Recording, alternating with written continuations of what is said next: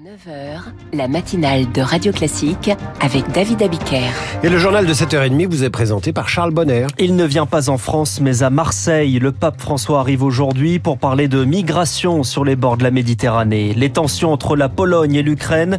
Le premier menace d'arrêter de livrer des armes avant de reculer. Et puis le vin face à une déconsommation, la qualité plutôt que la quantité. Et puis à 7h40, ne loupez pas l'écho du monde avec Christian Macarian. Il vous parlera du rapprochement entre l'Arabie saoudite et Israël. Le pape François arrive aujourd'hui à Marseille. Et ça n'est pas une visite d'État, c'est un déplacement pour parler des migrations. Face à une mer, la Méditerranée, devenue un cimetière où 28 000 personnes sont portées disparues en moins de 10 ans. La globalisation de Une mondialisation de l'indifférence qui nous a ôté la capacité de pleurer. Ce sont les mots de François en 2013 à Lampedusa, là où aujourd'hui encore des milliers de personnes continuent d'arriver. Alors, à peine arrivé à Marseille, le pape François François se rend à Notre-Dame de la Garde devant une stèle dédiée aux marins et aux migrants perdus en mer. Tout un symbole, Lauriane Tout le monde.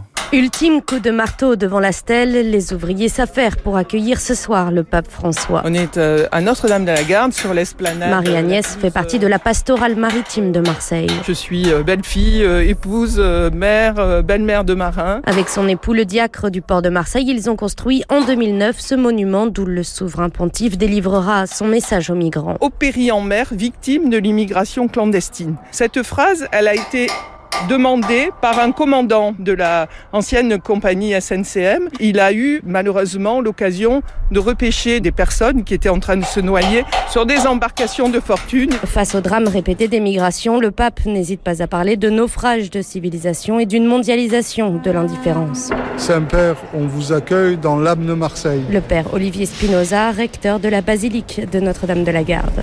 Il y a ici euh, deux éléments très chers au Saint-Père. La Vierge Marie tournée vers la mer, la mer Méditerranée, qui est malheureusement devenue le plus grand cimetière à ciel ouvert. Le problème de l'immigration est politique, conclut Marie-Agnès, mais la femme de marin n'en oublie pas les principes du code maritime. Si une personne se noie en mer, on se doit de la sauver, dit-elle.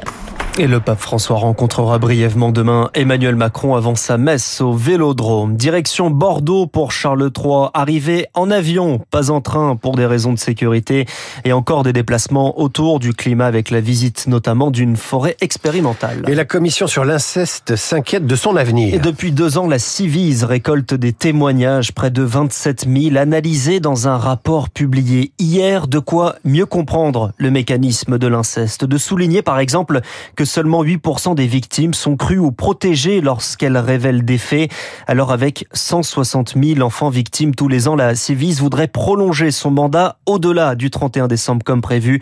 Muriel Salmona est membre de la commission inceste. Ce qui est très important dans cette commission, c'est vraiment c'est un endroit où les victimes peuvent être euh, reconnus, entendus, crus. Là, il s'agit d'une réception officielle de tous ces témoignages pour qu'il y ait des propositions aussi en termes de politique publique euh, pour que les défaillances très graves de l'État et de toutes les institutions françaises soient traitées un enfant sur cinq à peu près subit des violences sexuelles, bah, on peut faire en sorte que les enfants soient beaucoup plus en sécurité. Ça, c'est possible, c'est jouable. Mais il faut s'y mettre tous. La psychiatre Muriel Salmona avec Servane de Pastre. C'est assez rare pour être souligné. Le MEDEF et les syndicats sont alignés contre le gouvernement. Les négociations reprennent aujourd'hui sur les nouvelles règles de financement de l'assurance chômage. L'exécutif voudrait augmenter la contribution de l'UNEDIC à France Travail, ce nouvel organisme qui remplacera Pôle emploi au 1er janvier. Ce à quoi sont opposés tous les partenaires sociaux. 7h34 sur Radio Classique, l'Ukraine entre séduction et tension. Volodymyr Zelensky vient d'arriver au Canada, nouvelle étape de sa tournée chez ses alliés d'Amérique, hier aux États-Unis, à Washington, pour convaincre la classe politique américaine de maintenir l'aide financière et militaire. Les chars Abrams arrivent la semaine prochaine. Ça, c'est pour la séduction. Les tensions, c'est avec la Pologne. Pourtant, avec son voisin, l'Ukraine partage la crainte de la Russie. Alors, au début de la guerre, ils ont affiché leur solidarité, mais avec avec le temps, les tensions apparaissent, notamment quand la Pologne menace d'arrêter de livrer des armes à l'Ukraine. Face à l'émoi rétropédalage, hier soir, le président polonais assure qu'on a mal compris son premier ministre. Il n'empêche, Marc Tédé, cela fait plusieurs mois que les deux pays ne sont plus tout à fait alignés. Au printemps, la Pologne a décrété un embargo sur les céréales ukrainiennes, plus nombreuses dans le pays depuis le début de la guerre, est tenu pour responsable de l'effondrement des prix des productions locales. Embargo prolongé la semaine dernière par Varsovie, une fermeté affichée par la Pologne alors que des élections législatives se tiennent là-bas dans trois semaines et que le parti conservateur au pouvoir droit et justice se sent menacé par une formation plus radicale, détaille la politologue Anna Zielinska. De toute évidence, le parti gouvernemental a envie de récupérer les électeurs d'extrême droite et c'est à ce titre qu'ils reprennent une partie du discours effectivement anti-ukrainien de l'extrême droite. La colère de Varsovie serait donc à relativiser, estime aussi Christophe Solor, spécialiste de la Pologne et de l'OTAN. Pour ce chercheur, une remise en cause de l'aide militaire à l'Ukraine est impensable. Pour l'instant, euh, ça ne se traduit pas par des actes. La tension va retomber parce que la victoire de l'Ukraine est dans l'intérêt de la Pologne. Je pourrais même dire que c'est l'intérêt vital pour la Pologne. Autrement dit, la brouille entre Kiev et Varsovie ne devrait pas perdurer au-delà du 15 octobre prochain,